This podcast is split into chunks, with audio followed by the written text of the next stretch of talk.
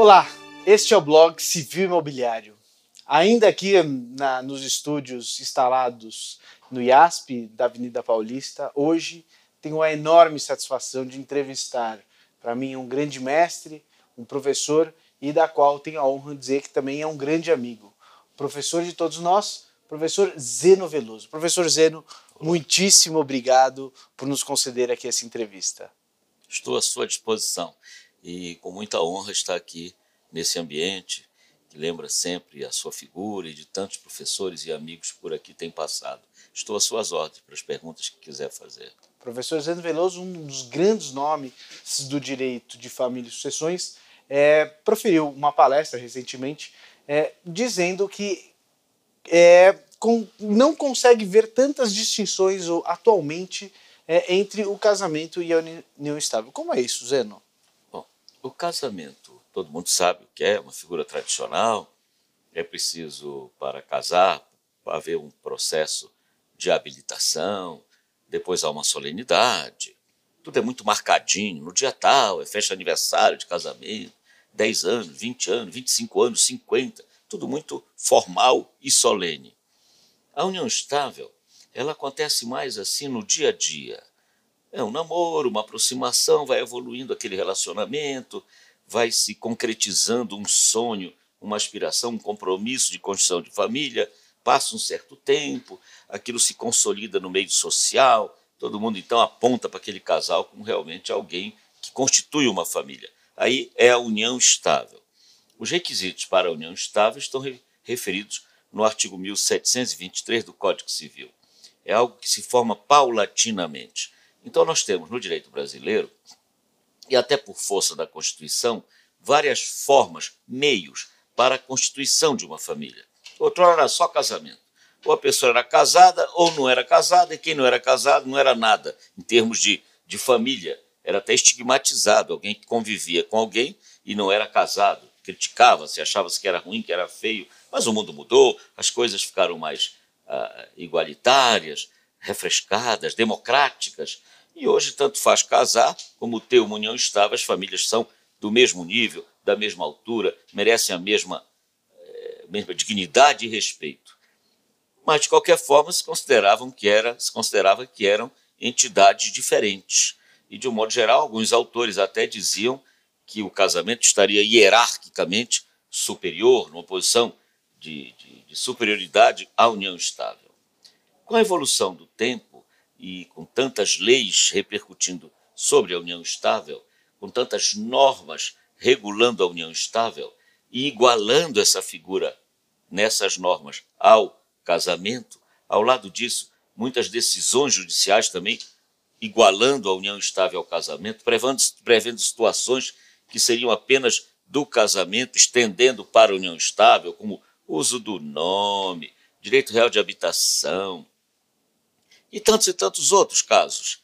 Acabou-se quase que numa parificação do ponto de vista jurídico entre união estável e casamento. Quase não havia diferença nenhuma. Entretanto, remanescia uma diferença enormíssima, grandíssima e injustíssima, que era o tratamento do direito sucessório. Quer dizer, havia um artigo no Código Civil, 1790, que dizia como era que ocorreria, ou que ocorre, ou que ocorria, porque isso já caiu, a sucessão entre companheiros.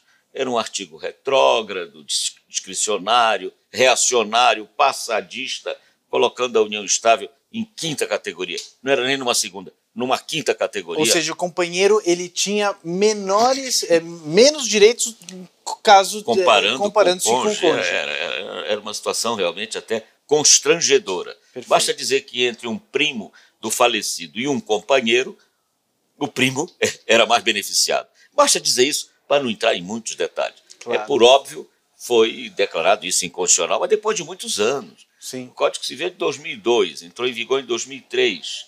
E só agora, em 2017, é que vem essa declaração de inconstitucionalidade. Com essa declaração de inconstitucionalidade, o Supremo disse: essa regra que regula a sucessão entre companheiros é inconstitucional.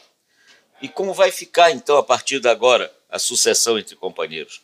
Regulada pelo que diz o Código a respeito da sucessão dos cônjuges. Perfeito. Então, mais uma igualdade. Eu apontei isso nessa palestra que você se referiu, essa última, que é essa decisão do Supremo, que levou para mais uma equalização das duas figuras. E a minha conclusão, afinal, é a seguinte: é difícil hoje eu apresentar em que união estável e casamento, a não ser o nome, são figuras diferentes, a não ser o nome na forma da Constituição.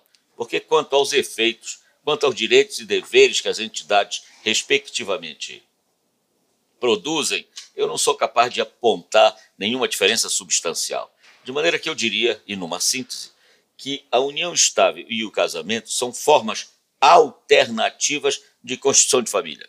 Este quer casar, aquele quer, de outra forma, constituir a sua família por uma união estável. Tudo bem, façam como bem quiser, mas os efeitos são os mesmos. São formas alternativas de constituição de família, mas no direito brasileiro, ao contrário do direito de muitos outros povos, França, Argentina, Portugal, onde os efeitos das uniões estáveis com outros nomes são bem menores, mas no Brasil não.